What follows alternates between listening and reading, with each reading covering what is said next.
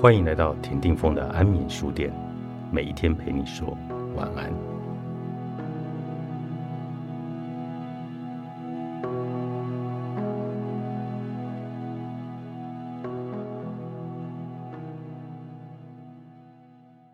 你是否有过类似的经验？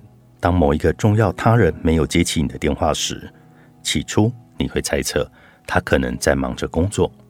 或者担心他会不会发生什么事情，可是慢慢的，你开始怀疑他是否为某件事而对你生气，并且开始担心自己是不是做错了什么事。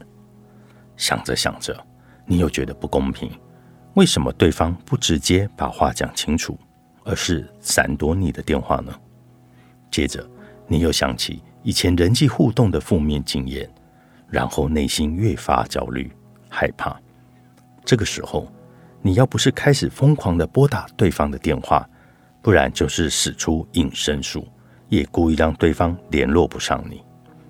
我们在疫情底下，也常常不自觉的进入这种状况。发现自己有些咳嗽或者头晕的状况时，突然担心起自己是否染疫了，隐约觉得自己好像也有其他的症状。并开始努力回顾这阵子的足迹。当家人觉得事情没有那么严重时，你开始担心起家人没有危机意识，很气家人没有重视你的健康，并发展出一系列灾难的想象。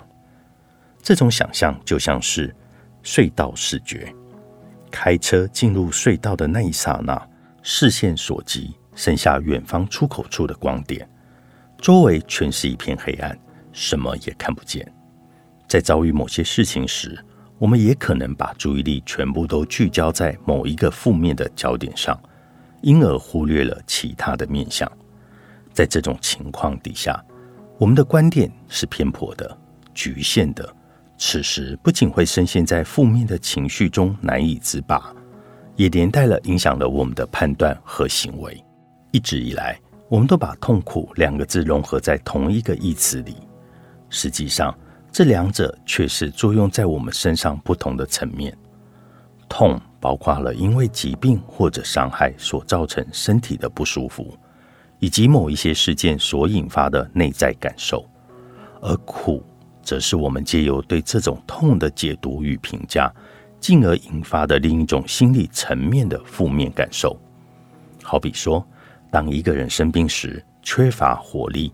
身体不舒服与心情低落本来就是正常的，但是当他开始抱怨自己很倒霉，质疑医院没有把最好的资源留给他，觉得家人都不照顾他，觉得这个世界不公平时，心情当然就会更加恶劣了。生活中的种种事件的确会引发我们各种不同的情绪，而亲人的离世与相爱的人分离。身体健康因素等等，这些重大的事件，更是让我们觉得难受。感觉到这些痛，不代表你是脆弱无力的，因为对绝大多数的人而言，面对这些事情，也都会有跟你类似的情绪。如果你正因为某些事情而经历受难的情绪，那么你可以试着不带评价的感受看看，当这个情绪出现时。连带会引发哪些身体感受？胸口会闷闷的吗？心跳的速度会比平常快一些吗？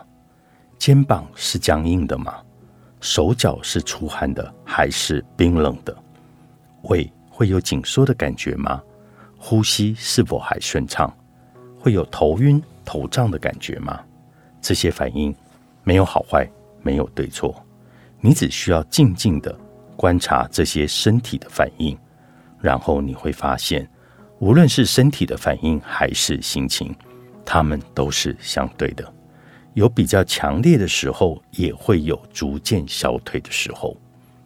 生命中有很多的问题是一时半刻解决不了的，或者根本没有所谓的解决方法。